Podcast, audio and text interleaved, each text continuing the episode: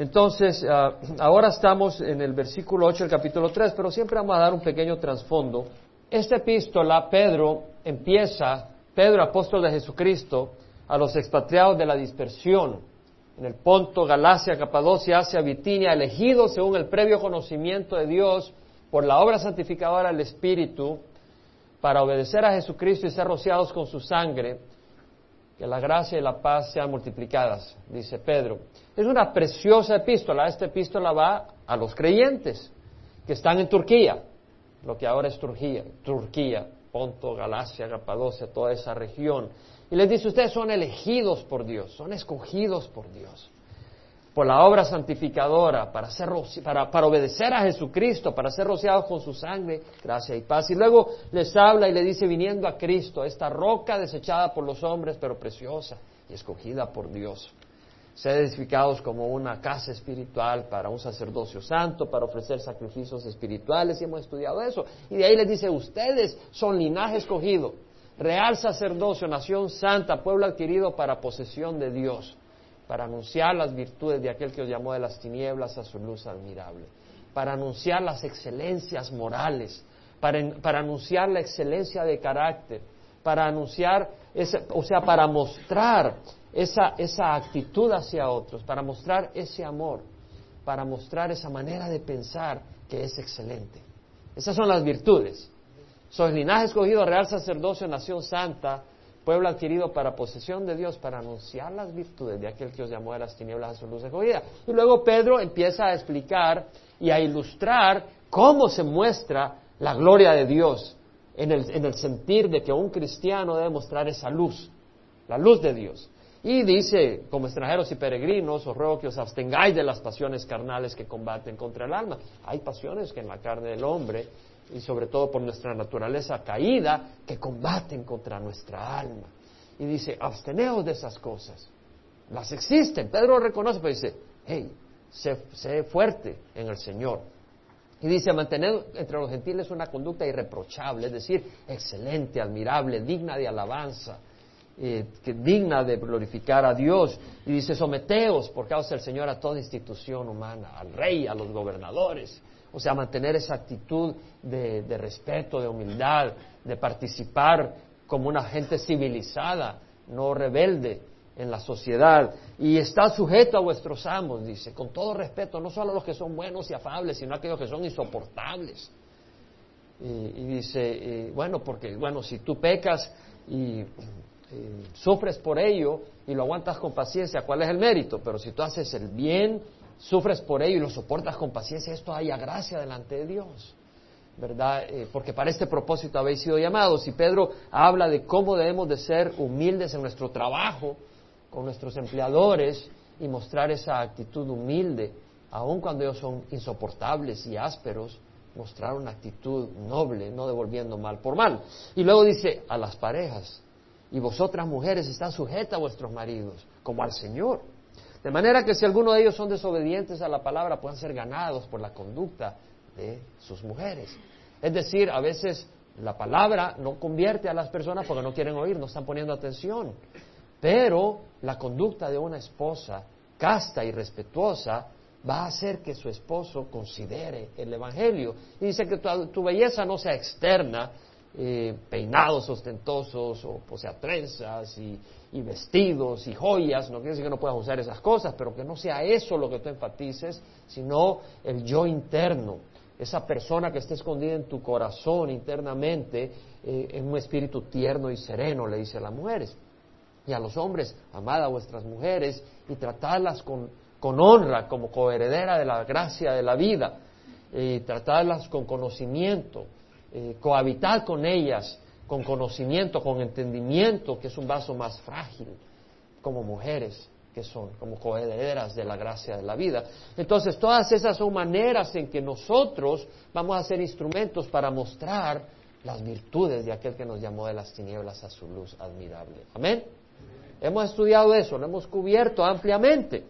Ahora, en el capítulo 3, versículo 8, Pedro dice, en conclusión, Ahora, en conclusión pudiera significar, en conclusión a lo anterior, como conclusión de lo que se ha dicho, pero no es eso lo que está diciendo Pedro.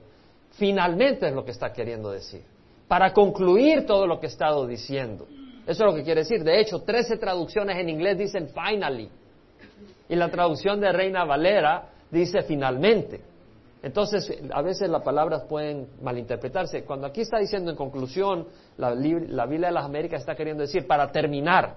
Para terminar, ¿qué? Esta lista de ilustraciones de cómo vamos a mostrar las virtudes de aquel que nos llamó de las tinieblas a su luz admirable. Y dice, en conclusión, finalmente, sé todos de un mismo sentir, compasivos, fraternales, misericordiosos y de espíritu humilde. Y la palabra de Dios es preciosa. Porque cuando yo empecé a, ver la palabra sé todos de un mismo sentir, dije, wow, aquí hay mucho que, escarbar. ¿Por qué quiere decir ser todos de un mismo sentir? Que todos los muchachos se enamoren de la misma muchacha. Híjole, tendríamos problemas. Que cuando vayas al súper todos quieran sorbete de vainilla del mismo sentir, eh, que todos quieran la misma casa, que todos quieran usar la misma camisa. No, no es lo que está queriendo decir Pedro. Entonces, ¿qué es lo que está queriendo decir? Porque es el Señor. Dice, sé todos del mismo sentir. En inglés, King James Version dice, be ye all of one mind. El be ye es, eh, es asumido. La palabra realmente no es sed todo, sino simplemente dice, ya vamos a entrar más en detalle, pero en inglés es all of one mind, todos de una mente. La King James Version, la New King James Version dice, all of you be of one mind. La New Living Translation, o sea, sed todos ustedes de una misma mente. Ah, no quiere decir que todos tengan el mismo cerebro. Ya vamos a seguir expandiendo esto. Es bueno expandirlo para entender lo que nos está queriendo decir Pedro. Tiene mucho impacto para nosotros. La New Living Translation dice, All you should be of one mind. Prácticamente dice lo mismo. Todos ustedes deben tener la misma mente. La English Standard Version dice, Finally all of you have unity of mind. Ah, este le está agarrando más sabor. La English Standard Version dice, finalmente todos ustedes tengan unidad de mente. La American Standard, finally be ye all like-minded. Ah, finalmente todos ustedes piensen similarmente. Bueno, ¿qué quiere decir pensar similarmente? ¿Que vamos al súper y todos vamos a comprar helados de vainilla? No, ya vamos a seguir desarrollando. La Reina Valera hace todo de un mismo sentir. Bueno, es igual que la, la Biblia de las Américas, de un mismo sentir que, que cuando nos levantamos, ay, yo siento que quiero ir a correr. No, yo quiero sentir que me quiero quedar una hora más en la cama. ¿Qué quiere decir entonces? Amén. Porque queremos saber qué nos está diciendo el Señor. Bueno, la palabra en griego es homofron. Homofron quiere decir de una mente, of one mind, concordant, es decir, de acuerdo, estar de acuerdo, concordant. De hecho, viene de dos palabras. Una es homo, de donde viene homogéneo, etcétera, quiere decir juntos. Es un adverbio, o sea, una palabra que modifica el verbo. Entonces, es como decir, vamos a caminar juntos, vamos a correr juntos, vamos a trabajar juntos, vamos a construir esta casa juntos, es decir, de personas reunidas en un lugar. Esa es una de las palabras de donde la palabra esta, eh, sentir, viene. Cuando dice mismo sentir, viene esta palabra que quiere decir de, estar juntos. No necesariamente físicamente, pero de otras maneras. Tú puedes estar juntos. A veces dice, estamos unidos, hermano, en, tu pena, en tu situación, estás junto de alguna manera. Eh, la otra palabra es fren. ¿Pueden decir fren? Fren. ¿Mm? Quiere decir mente, facultad de percibir y juzgar algo. Entonces lo que está diciendo es ser todos, estar unidos en la manera en que percibes, en la manera en que juzgas, en la manera en que evalúas las cosas. Entonces, si vas a Romanos 12, 16, versículo 16 dice, tened el mismo sentir. Pablo usa muchas veces esta expresión. Ha de ser importante. Lo dice en varios lugares. Dice, tened el mismo sentir. ¿Verdad que es bueno saber? ¿Quién quiere saber qué quiere decir acá Pablo? ¿Quién dice, amén, yo quiero saber? Pedro lo dice, pero Pablo lo usa en varios lugares. Está en varios lugares del Nuevo Testamento, tened el mismo sentir. Vale la pena realmente entender qué quiere decir. Entonces acá dice, tener el mismo sentir unos con otros, no seáis altivos, vemos el contraste. El contraste sería, el no tener el mismo sentir es el ser arrogante. Eso no es tener el mismo sentir. No seáis altivos en vuestro pensar. Porque la palabra acá, en el capítulo 15, 12, 16, la palabra es autos froneo. ¿Puede decir froneo? Froneo. Viene lo mismo que freno, en la misma familia de significado y eh, tener el mismo sentir, o sea, la misma mente. The same mind, dicen en inglés, la misma mente. O sea, eh, no seas altivo, sino condescendiente con los humildes. Es decir, cuando ves a alguien eh, humilde o en una situación difícil, tú no te sientes, oh, yo acá, sino que eres uno con ellos. No eres un arrogante viendo a distancia. No seas sabio en vuestra propia opinión. Pues cuando tú dices, no, yo sé, ellos no saben nada, yo sé, ¿cómo puedes estar unido con alguien si tienes esa actitud? Entonces vemos el contraste que dice Romanos 12, 16. Esto es importante. Ahora, la Biblia, eh, perdón, la, Blue Letter Bible, la Biblia, la letra azul, la Blue Letter Bible, ¿cómo lo deletreamos eso? Bueno, hay, ¿conocen, ¿conocen ustedes en el internet el Blue Letter Bible? Es maravilloso. Ya, ya le metieron la Reina Valera, ¿sabías? Hace poco. Es una, es una fuente que tiene concordancias y todo por internet. Tremendo. Yo voy, yo voy de viaje en unas par de semanas y voy a preparar algunos estudios y simplemente puedo entrar ahí de donde esté y puedo tener toda una cantidad de referencias tremendas para poder estudiar la palabra, no para hacerse uno hoyo, pero uno quiere investigar qué está diciendo, porque quiere decir sentir. Hay que meterse un poco, ¿no? Pues hacer el esfuerzo y ver qué nos está diciendo el Señor. Bueno, la Blue Letter Bible dice, froneo, o sea, sentir, es tener la misma mente. Y dice, es estar de acuerdo juntos, acariciar los mismos puntos de vista armonizar. Bueno, Romanos 15, vamos a Romanos 15. Versículo 1 al 5. Vamos ir rápido, hermanos. Ya lo tenemos. Dice, así que nosotros los que somos fuertes debemos sobrellevar las flaquezas de los débiles y no agradarnos a nosotros mismos. Algunos podemos ser fuertes en un área, otros podemos ser débiles en un área y otros fuertes en esa área. Y lo que dice, si tú tienes fuerza en una área, no la uses para glorificarte. Úsala para qué? para ayudar al que es débil en esa área. Entonces, no quiere decir que todos son iguales en características, pero que podemos estar juntos en ayudarnos, en la actitud, en el propósito. Debemos sobrellevar la cada uno de nosotros agrade a su prójimo, porque es importante si debemos de tener la misma mente, saber qué mente es la que debemos de tener. Porque ya vimos que froneo es mente. Pero si vamos a tener la misma mente, ¿cuál es la mente que debemos de tener? Tenemos que entender qué mente, cómo estamos reflejando eso. Amén, la mente de Cristo, gloria a Dios. Y vamos a llegar a eso. Pero eh, veamos acá que nos está diciendo, cada uno de nosotros agrade a su prójimo. Vemos la mente que debemos de tener.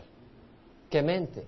De agradar al otro en lo que es bueno para su edificación. No agradar al otro lo que el otro quiera, pero lo que es bueno. Si tus hijos quieren que tú los agrades, pero no les conviene, no los agrades en esas cosas. Si tus hijos quieren algo y que es bueno para ellos, agrádales en ello. Amén.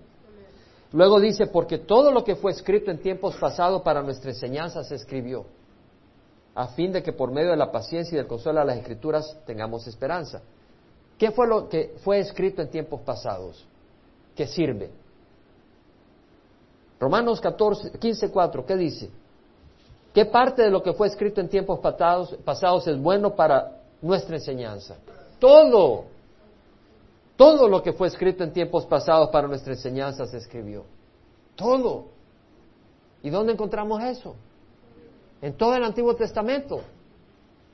Y nosotros tenemos el Antiguo y el Nuevo. Pero Pedro Pablo está diciendo acá, todo lo que fue escrito en tiempos pasados para nuestra enseñanza se escribió. Ahora luego dice, a fin de que por medio de la paciencia y el consuelo de las escrituras tengamos esperanza. Quiere decir que si tú tienes la palabra del Señor que te muestra que Job sufrió, pero que Job sufrió, pero al fin él no podía ver lo que estaba pasando. Pero Dios es fiel y al fin Dios fue fiel y lo bendijo. Nos sirve para que tengamos paciencia cuando vamos en dificultades. Y también podemos ver cómo David Sufrió, parecía rata huyendo de un ratón porque Saúl estaba detrás de él para matarlo. Y a veces te, te sientes así. Y dice, ten consuelo, ten paciencia, que vas a tener premio al final. Eh, eh, lees un salmo donde te anima de que los malvados tarde o temprano la pagan, pero si tú eres fiel, el Señor va a ser bueno contigo. Y ya vas leyendo esas cosas que te dan consuelo. ¿Por qué es importante eso? Porque si tú no tienes el consuelo de la Escritura, no toleras otros puntos de vista fácilmente. Si tú no tienes, la, si tú no tienes paciencia gracias a la escritura, es más fácil armonizar con otras personas. Porque estás así, eh, todo eléctrico, todo nervioso, que todo te molesta. ¿Por qué? Porque no tienes paz, porque no tienes consuelo, porque no tienes paciencia, porque no, no sabes que Dios te quiere bendecir y estás en el problema y, y has perdido perspectiva. Entonces todo te irrita y es más difícil que tengas unidad con nadie. No tienes unidad ni con tu gato ni contigo mismo. ¿Cierto? Entonces, si quieres tener esa unidad de mente, ayuda el que tengas paciencia y consuelo. Y lo dice Pedro, Pablo, que el Dios de paciencia y de consuelo os conceda tener el mismo espíritu los unos para con los otros conforme a Cristo Jesús. Tener el mismo sentir los unos para con los otros. ¿Lo tienes? 15.5 que el Dios de la paciencia y el consuelo los conceda tener el mismo sentir. ¿Sabe qué palabra dice ahí? Efroneo. El mismo sentir. Los unos para con los otros, conforme a Cristo Jesús. Conforme a Cristo Jesús, como dijo Noni. Conforme a Cristo. Porque tú puedes tener el mismo sentir con otras personas, para hacer el mal. dice, no, tener el mismo sentir conforme a Cristo Jesús. Ahora vemos la razón. Para que unánimes a una voz glorifiques al Dios y al Padre nuestro Señor Jesucristo. ¿Qué pasa si un director de música está dirigiendo una orquesta y cada uno está ahí? El violín y la flauta y cada uno está siguiendo la guía del director de orquesta. Al final le aplauden al director. Aplausos, standing ovation, se paran y le aplauden y todo. ¿Por qué? Porque ha dirigido y todo el mundo ha estado junto. Cuando nosotros tengamos el mismo sentir, le van a aplaudir a Dios. ¿Cierto? Cuando estemos juntos con el mismo sentir, van a decir, wow, Dios está entre ellos. Mira cómo, porque es invisible Dios. ¿Dónde reciben guía esta gente? Del Espíritu Santo tiene que estar entre ellos Dios. Amén. Para que glorifiquéis al Dios y al Padre de nuestro Señor Jesucristo. ¿Cómo? Unánimes a una voz. No necesariamente todos cantando a una voz, pero es como un coro, literalmente, donde cada uno está cantando a una voz y, uno dice, bueno, vamos a cantar. Cuando mi hermano se puso a cantar, ¿qué tal si uno de ustedes se pone a cantar en ranchera? No hubiera pegado la cosa. Cuando te pusiste a cantar es en inglés. Muy linda, ¿no? Muy hermosa. Dije, qué interesante, muy linda canción, pero si alguien dice, no, yo la quiero cantar a ranchera, se arma un despelote. Pero si todos con el mismo sentir, bueno, hay tiempo para cantar rancheras cristianas. Digo, el pastor dice que hay que cantar rancheras, no. Hay tiempo para cantar rancheras cristianas, pero en este momento no. Tú dices, no, yo quiero cantar, yo quiero cantar rancheras. Tal vez alguno dice, qué bonito, pero yo quisiera cantar una ranchera. Pero puedes tener unidad y decir, sí, pero ahorita vamos a cantar el estilo, porque él es el que está al frente guiando. Ese es tener el mismo sentir. No ser igual, porque si todos fuéramos iguales, el arco iris tendría un solo color. Y el cuerpo solo sería un dedo o una nariz. Y la mía es un poco grande. Y alguna de ustedes bien chiquita que ni se le ve. Pero hay variedad. Amén. Hay variedad. Y entonces, si tenemos el mismo sentir, hay, bendición. Tenemos que entender en Juan 17. Vamos a Juan 17, el Evangelio de San Juan. Este es Jesús antes de entrar a la crucifixión, tiene una oración al Padre. Y mira lo que dice en los versículos 14 al 26. Le dice al, al Padre, a su papá, yo les he dado tu palabra y el mundo los ha odiado, porque no son del mundo, no son del mundo, que son marcianos. No, no son marcianos. Lo que está diciendo es que el mundo tiene un rey, que es Satanás, el príncipe de este mundo. ¿Cierto? El Señor mismo Jesucristo dijo, Satanás es el príncipe de este mundo. Pero al final y al cabo va a salir corriendo hacia el infierno y Jesús viene a reinar porque le pertenece finalmente a Él, que Él es el creador del mundo. Pero dice, yo les he dado tu palabra y el mundo los ha odiado. Está hablando al sistema de este mundo pecaminoso, rebelde a Dios. Y dice, no son del mundo como yo tampoco soy del mundo. No te ruego que los saques del mundo, sino que los guardes del maligno. Ellos no son del mundo como tampoco yo soy del mundo. Santifícalos en la verdad. Tu palabra es verdad. ¿Qué está diciendo el Padre? Jesús al Padre. Apártalos en la verdad. Tu palabra es verdad. Quiere decir que si todos nosotros abrazamos la palabra de Dios, ¿puede haber conflicto en la palabra de Dios? ¿Puede haber discrepancia en la palabra de Dios? La palabra de Dios es una y Jesús no está dividido, que es la palabra. Jesús dijo, yo soy el camino, la verdad y la vida. Y Él es el verbo que se hizo carne. Y Jesús no está dividido.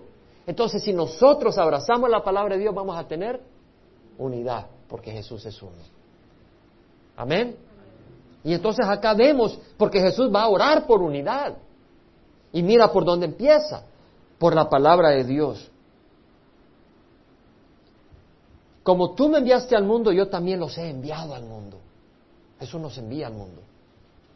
Y por ellos yo me santifico. Para que, para que, aquí hay muchos para qué. Con temas de ocho. Propósito, razón de las cosas. Para que ellos también sean santificados en la verdad. Para que ellos sean apartados en la verdad. Separados de la mentira. Porque si hay mentira, hay conflicto. Pero si todos estamos en la verdad, no puede haber conflicto. Mas no ruego solo por estos, sus apóstoles, sino también por los que han de creer en mí por la palabra de Dios. ¿Quién de ustedes ha creído en Jesús por la palabra de Dios? Levanta la mano. ¿Sabes qué? Jesús ha orado por ti. Jesús ha orado por ti. Hace dos mil años. Y Jesús ora por ti hoy. Porque en Romanos 8 leemos que está a la diestra del Padre intercediendo por nosotros. Y luego dice, para que todos sean uno. Queremos tener unidad, necesitamos la palabra de Dios. Para que todos sean uno, como tú, oh Padre, estás en mí y yo en ti. El Padre estaba en Jesús, habitaba en Jesús, Jesús estaba en el Padre. Jesús sabía lo que quería el Padre. El Padre sabía a su Hijo y el Padre comunicaba con su Hijo. Había una comunión íntima. Y dice que también ellos estén en nosotros. Si nosotros estamos en la presencia de Dios, Dios está en todas partes, pero tú puedes cerrar tus ojos a la presencia de Dios y caminar en tu mundo. Pero si nosotros estamos en la presencia de Dios, ¿puede haber división entre nosotros? Dios no está dividido. Y si hay división es porque hay alguien que está ausente de la presencia de Dios. Amén. Entonces estemos en la presencia de Dios. Ahora dice, para que también ellos estén en, nosotros, para que el mundo crea que tú me enviaste. Es decir, al estar nosotros en el Señor, en su presencia, el mundo va a decir, wow, Jesús es el Hijo de Dios. Porque ellos proclaman a Jesús, Él es el Hijo de Dios. Y si no lo hay, van a decir, no creemos. Yo conozco el testimonio de una familia en Vietnam, en una, en una villa donde no hay cristianos. No hay cristianos en esa vía, excepto algunas familias. Y ellos tienen un testimonio tan malo que los no cristianos no se quieren hacer cristianos por el testimonio de esa gente. Yo lo sé. O sea que hay unas familias que andan ahí en peleas y los no cristianos dicen, ¿por qué no vamos a ser cristianos? Mira el testimonio de esta gente, mira su manera de vivir. Para eso no nos hacemos cristianos. No hay unidad. Entonces dice el Señor, la gloria que me diste les he dado, para que sean uno, así como nosotros somos uno. ¿Qué gloria nos ha dado el Señor? Recibiréis poder cuando el Espíritu Santo descienda sobre vosotros. Tenemos al Espíritu Santo. ¡Qué gloria! Nos hemos convertido en hijos de Dios. Somos hijos de Dios. Y tenemos al Espíritu Santo. Si tenemos al Espíritu Santo podemos entender la palabra. Si tenemos al Espíritu Santo podemos conocer a Dios. Si tenemos al Espíritu Santo, porque el Espíritu Santo es Dios, y si tenemos al Espíritu Santo podemos habitar en la presencia de Dios. Porque tenemos, el Señor dijo, los que me adoren me deben de adorar en espíritu y verdad. Puedes comunicarte con Dios a través del Espíritu Santo. El hombre natural no entiende las cosas del Espíritu de Dios. Porque son espirituales y no se pueden entender. Han de entenderse espiritualmente, para él son necedad. Pero el espiritual juzga todas las cosas porque tenemos al Espíritu de Dios. Entonces podemos juzgar mente, juzgar cómo percibir las cosas. Tenemos el Espíritu de Dios para juzgar las cosas en forma espiritual. Y si tenemos el Espíritu de Dios y juzgamos por el mismo Espíritu las cosas, vamos a tener unión en la manera en que vemos las cosas. Amén. Luego dice, para que sean uno, así como nosotros somos uno. Yo en ellos y tú en mí. Fíjate lo que dice Jesús. Yo en ellos y tú en mí. ¿Quién en nosotros? Cristo. Porque dijo, yo en ellos y tú en mí. ¿Quién en Cristo? No, el Padre. Yo en ellos y tú en mí, dice Dios. Dice Jesús. Yo en ellos, Cristo en nosotros y Dios Padre en Cristo. ¿Sabe qué quiere decir? Que tú no puedes tener al Padre si no tienes a Cristo. ¿Cierto? Porque Dios se revela en Cristo y Cristo en nosotros. Entonces, amigos, si tú no le das la gloria a Cristo, no tienes al Padre. Solo es porque Jesús dijo, yo soy el camino, la verdad y la vida. Nadie viene al Padre sino por mí. Yo en ellos y tú en mí, para que sean perfeccionados en unidad, para que maduremos en unidad. No que vamos a ser perfectos, es decir, sin mancha, digo, aparte de la sangre de Cristo, pero quiere decir que vamos a tener unidad. Para que el mundo sepa que tú me enviaste y que los amaste tal como me has amado a mí. Ánimo, ánimo hermanos, ánimo. Para que el mundo sepa que tú me enviaste, versículo 23, y que los amaste tal como me has amado. Ahora este es un versículo tremendo. Que los amaste como me has amado a mí. Eso es algo especial. Jesús está diciendo, tú los has amado como me has amado a mí. Ustedes no tienen duda del amor que Dios Padre tiene al Hijo. ¿Alguno de ustedes tiene duda del amor del Padre al Hijo? No. Eso mismo. Cuando estaba siendo bautizado, el Padre dijo, este es mi Hijo amado en quien yo me complazco. ¿Y sabes que ese amor del Padre para el Hijo lo tiene para nosotros? A menos que le digas a Jesús mentiroso. Mejor créelo. Porque no creerlo es llamar a Jesús mentiroso. El Padre nos ama. El Padre nos ama. Padre, quiero que lo que me has dado estén conmigo donde yo estoy para que vean mi gloria. ¿Qué quiere decir? Que Jesús está ahí fanático, quiere decir, mírenme lo glorioso que soy. Si tú tienes a alguien que es tu amigo, estás en una situación difícil, y viene alguien y te dice, déjame ayudarte, y viene esta persona y te ayuda, y tú estás ahí en la lucha, pero esta persona, tú no tienes idea del poder que tiene, tú, no tienes idea de la influencia que tiene, dice, yo quiero que veas quién soy yo. Eso es lo que está diciendo Jesús. Ellos no tienen, ellos saben que soy hijo de Dios, pero está acá en la mente, no entienden realmente toda mi gloria. Y cuando vean toda mi gloria se van a alegrar saber que yo soy amigo de ellos, que yo soy el hermano mayor de ellos. De hecho, que yo di mi vida por ellos, ese es mi amor. Y de hecho, que yo estoy con ellos. Dice, Padre, ahí lo dice, quiero que lo que me has dado estén conmigo donde yo estoy para que vean mi gloria digan, wow, y puedan decir, este es Jesús. ¡Wow! Yo tenía una idea en la mente que es el Hijo de Dios, pero no podía imaginar el poder, la gloria. Y este es mi amigo, este es mi defensor. Es tremendo. Oh Padre justo, aunque el mundo no te ha conocido, yo te he conocido y estos han conocido que tú me enviaste. Yo les he dado a conocer tu nombre y lo daré a conocer para que el amor con que me amaste esté en ellos y yo en ellos. Wow, el amor de Dios. Segunda Corintios 13, 11, dice Pablo, por lo demás, hermanos, regocijaos, sed perfectos, confortados, sed de un mismo sentir. Froneo, vuelvo a la misma palabra.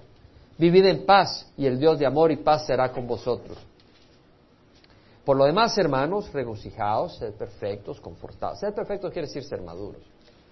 eh, confortados, ser de un mismo sentir, vivir en paz. Es decir, si tenemos una misma manera de pensar, una unidad, vamos a tener paz en la congregación.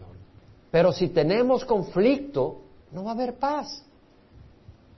Vemos lo importante, queremos tener paz en la congregación, tenemos que tener un mismo sentir.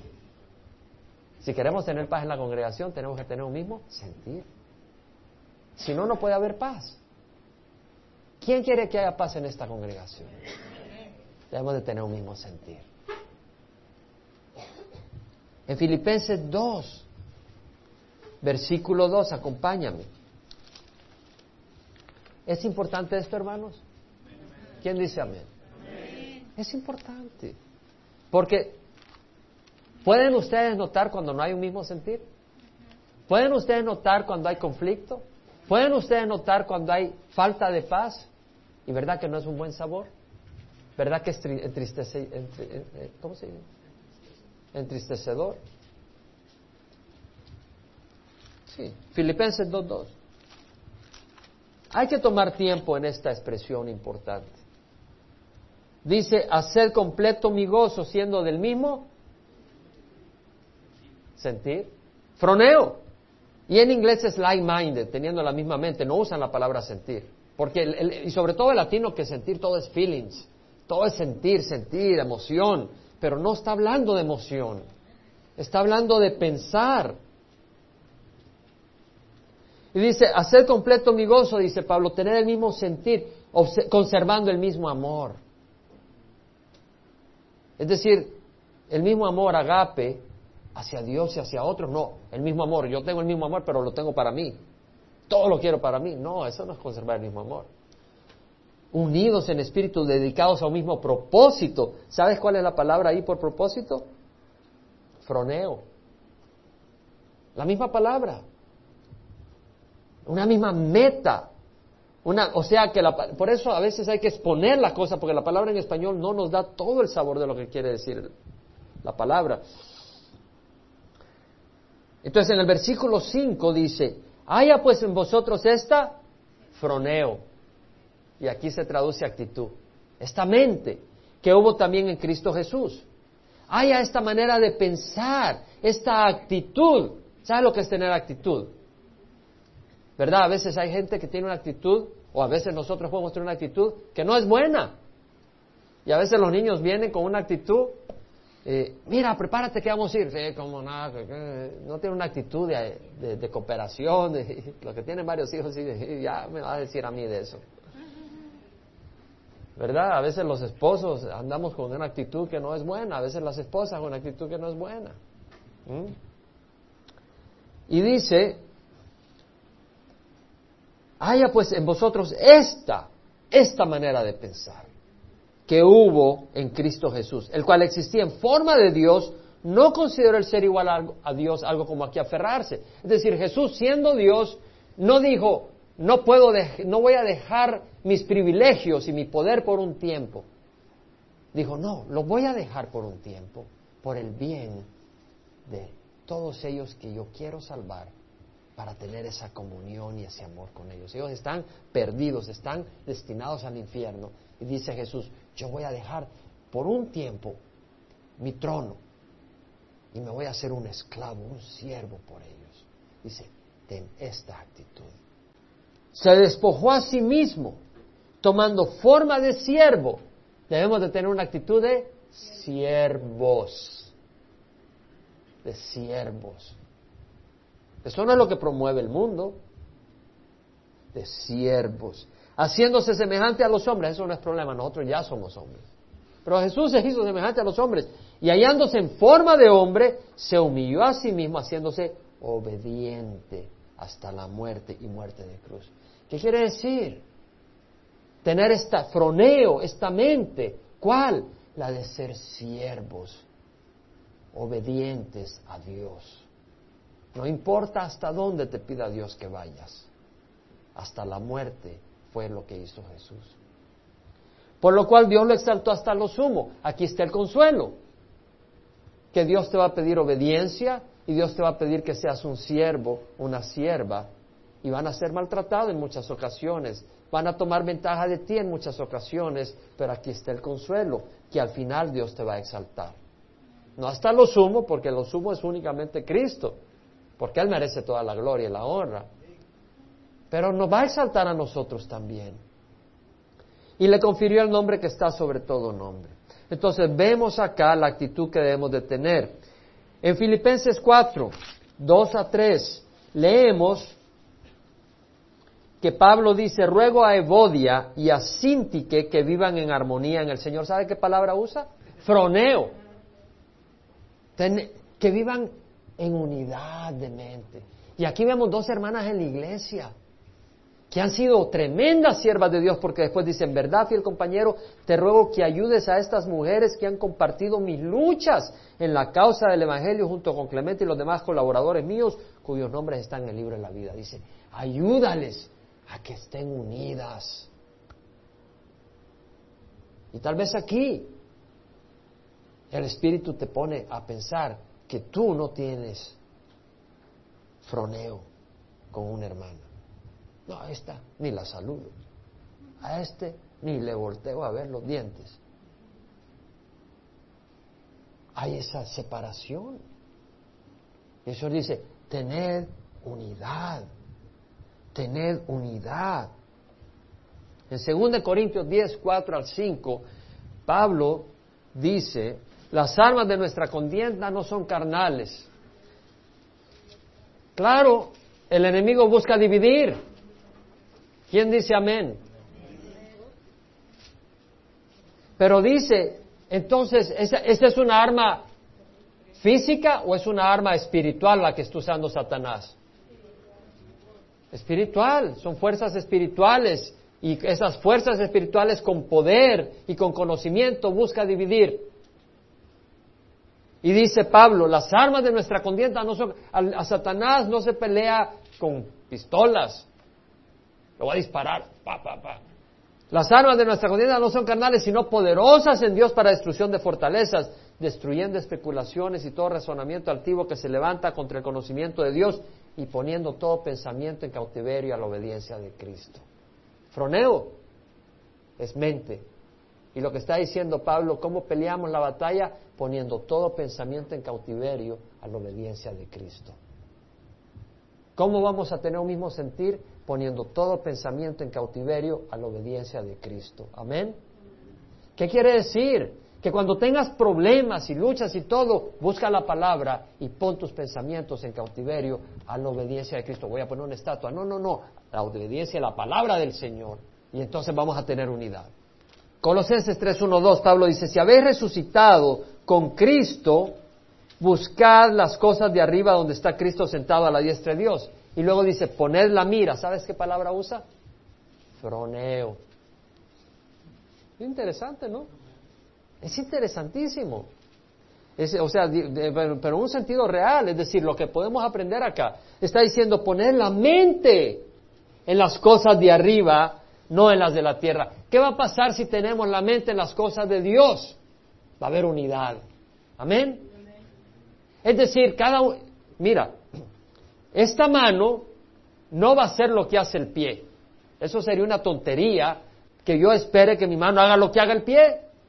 Eso sería una tontería. Y a veces tú estás frustrado porque el otro hermano no hace lo que tú haces. Pues él es mano y tu pie. Deja de pelear. Pero entendemos acá de que la mano y el pie tienen el mismo propósito. La mano quiere agarrar esos camaroncitos que se veían tan sabrosos ayer. Y el pie dice, ¿cómo no? Éntrale. Y caminaron los pies para allá. Y la boca dice, ¡Ra! para saborear los camarones. Todos tenían el mismo propósito, y ustedes también, y algunas veces lo vi con siete platos que se llenaban vez tras vez. Todos trabajando en el mismo propósito, ¿cierto? Ahora, si pudimos tener unidad ayer con la comida, porque hubo unidad, ¿no? Ahí van todos listos, y iban y venían, y todos felices. ¿No creen que podemos tener más unidad si tenemos los ojos puestos en Cristo? Entonces, para cerrar un poco lo que es tener el mismo sentir, hemos oído bastante sobre qué es tener el mismo sentir, ¿no? Y lo vamos a resumir con esta manera. Estar santificados en la verdad. Estar en Dios y Dios en nosotros. Compartir, abrazar la verdad. Tener esa actitud que viene de Dios. Tener el mismo propósito.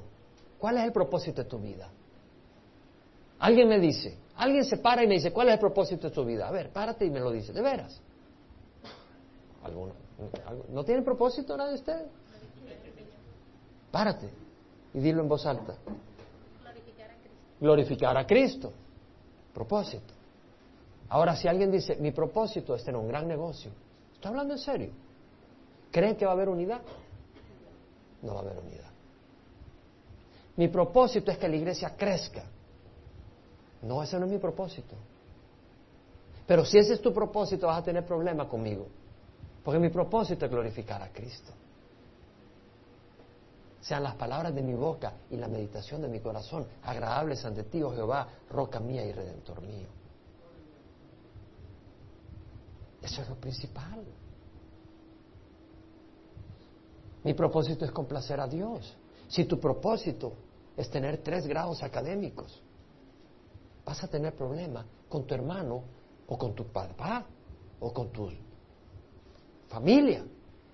Yo no digo que no está mal tener profesión. Dios a mí me regaló una profesión y la estoy usando en lo que puedo, cuando tengo oportunidad para la gloria de Dios. Pero si tu propósito es deslumbrar al mundo con tus grados académicos, vas a tener problemas con el que quiere servir a Dios. Si tu propósito es tener una casa grande y la de tu cónyuge es servir en la iglesia, no va a haber unidad. Si tu propósito es tener poder y autoridad dentro de la iglesia, en vez de que Cristo sea glorificado, vas a tener conflicto en la iglesia. Amén. Entonces, es tener el mismo propósito, es tener la misma meta espiritual, es tener sinceridad, es tener la misma pasión por Dios. Porque si tú no tienes pasión por Dios y dices, vamos a hacer algo, no, yo quiero ver la novelita, pues, bueno, vamos a ir a, la iglesia, ya fui ayer, ayer oímos el mensaje del amor, ya estoy lleno, porque voy a ir a la iglesia el domingo dos veces seguidas. ¿Que acaso me pagan? No, no me pagan, pero está bien. ¿Acaso me pagan para ir dos veces a la semana a la iglesia con una basta? No hay pasión. Y si tú no tienes pasión, va a haber división. Porque tú tienes pasión para algo. O la tienes para el Señor o la tienes para otra cosa, pero pasión la tienes para algo, aunque sea para el fútbol. ¿Cierto? O para la televisión, o pasión para el bienestar de otros. Significa tener una actitud conciliatoria. Eso no viene del mundo. Significa tener un espíritu armonioso, congenial. Significa una manera de pensar que busca estar de acuerdo y entender a lo que a los otros en lugar de polarizar. Significa tener un espíritu unificador, no divisivo una manera pacificadora, no brusca y conflictiva.